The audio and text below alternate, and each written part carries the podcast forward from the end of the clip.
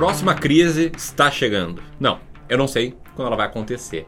Mas o fato é que a próxima crise cada dia está mais perto. Ela pode rolar nessa semana, semana que vem, mês que vem, ano que vem ou sei lá, em 2035. Mas o fato é, você precisa estar preparado para a próxima crise. E a gente compra guarda-chuva em dias de sol, a gente se prepara antes dela chegar. No vídeo de hoje é sobre isso que eu vou falar. Eu vou te mostrar cinco passos para que você fique na frente de qualquer investidor, de qualquer pessoa na preparação para a próxima crise. Cinco passos práticos que eu já sigo e que eu recomendo muito que você siga também. Cinco passos que vão te mostrar como ser um investidor mais completo. Se isso faz sentido para você, presta atenção nesse vídeo, senta o dedo no like e comenta quando roda a vinheta quando é que você acha que vai vir a próxima crise.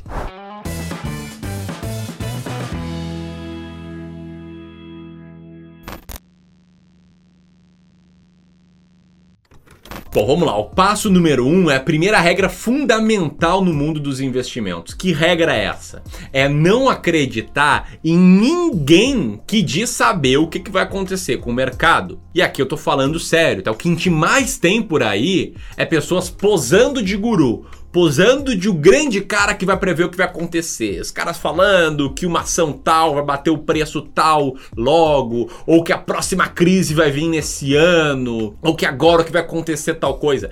Cara, é chutação pura, porque o futuro ele é totalmente imprevisível. Aí, se por acaso eu ficar maluco aqui e algum dia gravar um vídeo falando, galera, vai vir a próxima crise, vai ser até o final desse ano, então se preparem. Cara, fecha esse vídeo que eu vou ter enlouquecido. Não confie nem em mim quando eu fizer previsões de curto prazo, mesmo que você goste dos meus conteúdos, goste aqui da pegada do Clube do Valor, beleza? Não tem ninguém que consegue prever com clareza quando vai ser a próxima crise. E se alguém soubesse prever isso, essa seria a habilidade mais valiosa do mundo. Essa pessoa já estaria multibilionária milionária. Recentemente eu fiz um vídeo reagindo às previsões do Robert Kiyosaki, autor do livro Pai Rico, Pai Pobre, que é um baita livro, um livro essencial para quem está começando. Eu li jovem, isso foi muito bom para mim.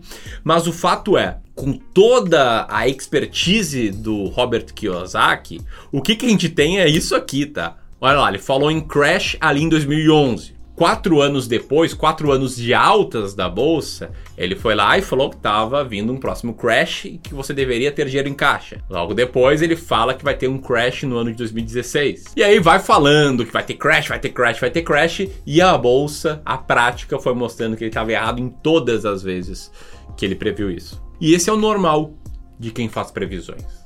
Vai chutando uma previsão aqui, outra lá, outra aqui, uma hora certa mas para cada acerto tem uma dezena de erros. Mesmo o Michael Burry, por exemplo, que acertou na mosca a crise de 2008, também fez previsões nos últimos anos que estão até agora erradas. E na própria previsão que ele fez que ele estava certo da crise de 2008, ele errou por algum, alguns anos o timing. Seu fundo em 2006 perdeu 20% quando o mercado subia, ele perdeu muitos clientes. Então, mesmo quando o cara acertou, isso ainda teve um custo ali de timing exato. Bom, antes de ir para o passo 2, eu quero falar o seguinte. Em breve, muito em breve, no dia 19 de outubro, eu vou fazer um evento online gratuito aqui no YouTube. Nesse evento eu não vou te mostrar como prever a próxima crise, eu não vou te mostrar se a bolsa vai subir ou cair no próximo ano, mas vou te mostrar como você pode criar um plano, um plano prático para que você conquiste a liberdade financeira no futuro, para que você entenda como investir, como selecionar ações, como saber quando comprar e quando vender e como estruturar a tua carteira para que ela gere renda passiva no longo prazo. Esse evento, como eu falei, se chama o Plano Prático, a inscrição gratuita é aqui nesse link, também no link que vai estar aqui nos comentários, beleza? Então, eu te vejo lá no plano prático. Quando você vai se inscrevendo, eu vou comentar aqui sobre o segundo passo, que é montar uma carteira alinhada com a sua tolerância ao risco. A verdade aqui é que, embora eu gostaria muito que existisse uma carteira de investimentos, a melhor carteira, isso não existe. Cada pessoa é única, tem seus próprios objetivos de retorno, tem sua própria tolerância ao risco e por isso cada pessoa tem que montar a sua própria carteira de investimentos. E para conseguir montar uma boa carteira de investimentos, você tem que entender a sua tolerância ao risco. Quanto você tolera ver a sua carteira cair em prazos curtos. Por que, que você tem que saber quanto você tolera ver a sua carteira cair? Porque a sua carteira vai cair na próxima crise. A próxima crise vai vir. Não, você não sabe quando. Para te ter uma clareza sobre quanto a bolsa pode cair numa próxima crise, a gente pode olhar para o passado. E te liga só nesse gráfico aqui. Esse gráfico mostra quanto a bolsa caiu do ponto máximo ao mínimo em diferentes momentos. E aqui você pode chegar a duas conclusões.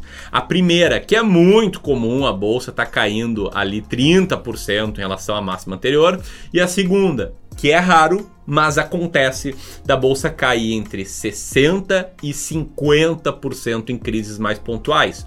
Foi o que aconteceu no final dos anos 90, 1998, quando o mundo, em especial na Ásia, estava pegando fogo não, não no sentido literal, é óbvio. Foi o que aconteceu em 2008, na crise subprime.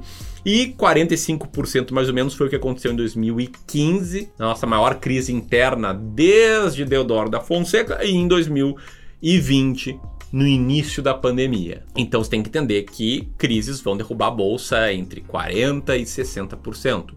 Se você entender que não tolera ver sua carteira cair, sei lá, 20%, por exemplo, então, teu limite de exposição a ativos voláteis com a bolsa tem que ser 30%, entendeu? Você investe 30% em bolsa de valores e o resto em renda fixa, sem risco, que sempre sobe um pouco. Então, entendeu, né? Qual é a lógica do porquê é importante uh, compreender sua tolerância ao risco? Passo número 3 é diversificar os seus investimentos. Nunca, sob hipótese alguma, eu acredito que você tem que ter somente uma classe de ativos, que você deve somente investir em ações brasileiras. Aqui, para toda a carteira de ações brasileiras, toda a carteira de todos os nossos clientes, e são quase 500 clientes no nosso serviço de Wealth Management, a gente divide igualmente a carteira em ações brasileiras e ações norte-americanas. A maioria desses clientes tem também fundos imobiliários. A maioria também dos clientes tem uma parte de renda fixa. É em linha com a tolerância ao risco de cada um. Mas o fato é, diversificar compensa. Te liga só nessa tabela aqui da tela, comparando o risco de uma carteira uh, entre ações brasileiras e norte-americanas, que já é bem menor.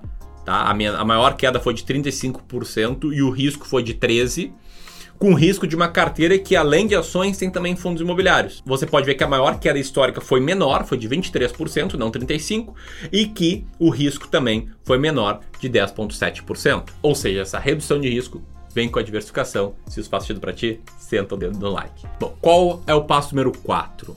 Esse aqui é muito importante. É entender por que você investe no que você investe. Isso aqui é sobre clareza. Isso aqui significa que não adianta nada, não adianta p nenhuma você ter uma carteira bem diversificada e aí ali na hora de montar, comprar os ativos para carteira, você não tem nenhuma convicção dos ativos que você tem. E cara, às vezes eu fico impressionado com o que eu vejo aqui no YouTube. Eu vejo pessoas trocando diquinhas de ações e fundos imobiliários nos comentários dos vídeos. Olha, olha isso aqui, velho. Um cara falou: se um fundo não paga 10% de yield, eu nem óleo. O outro fala: Olá, amigo, eu também. Dá uma dica de um que você acha que vale a pena. Imagina se esse cara dá a dica e esse outro compra. Mano, o cara comprou a p de um fundo imobiliário porque alguém que ele não conhece deu uma dica no comentário de um vídeo. Olha o nível de descuidado, descuido, de quase falta de respeito que as pessoas dão ao seu patrimônio. Isso não pode ser assim. Tem que saber explicar rapidamente por que você tem o que você tem. Exemplo, minha estratégia de seleção de ações é claro, eu preciso de um evento como plano prático para te explicar no detalhe, mas eu posso te falar que é uma estratégia baseada nos pilares, nos princípios do investimento em valor, baseada em dados, em que eu filtro uma série de empresas e compro aquelas que estão mais descontadas segundo uma métrica chamada earning yield. Ó, eu sei porque eu tenho cada ação da minha carteira. Acabei de explicar por quê.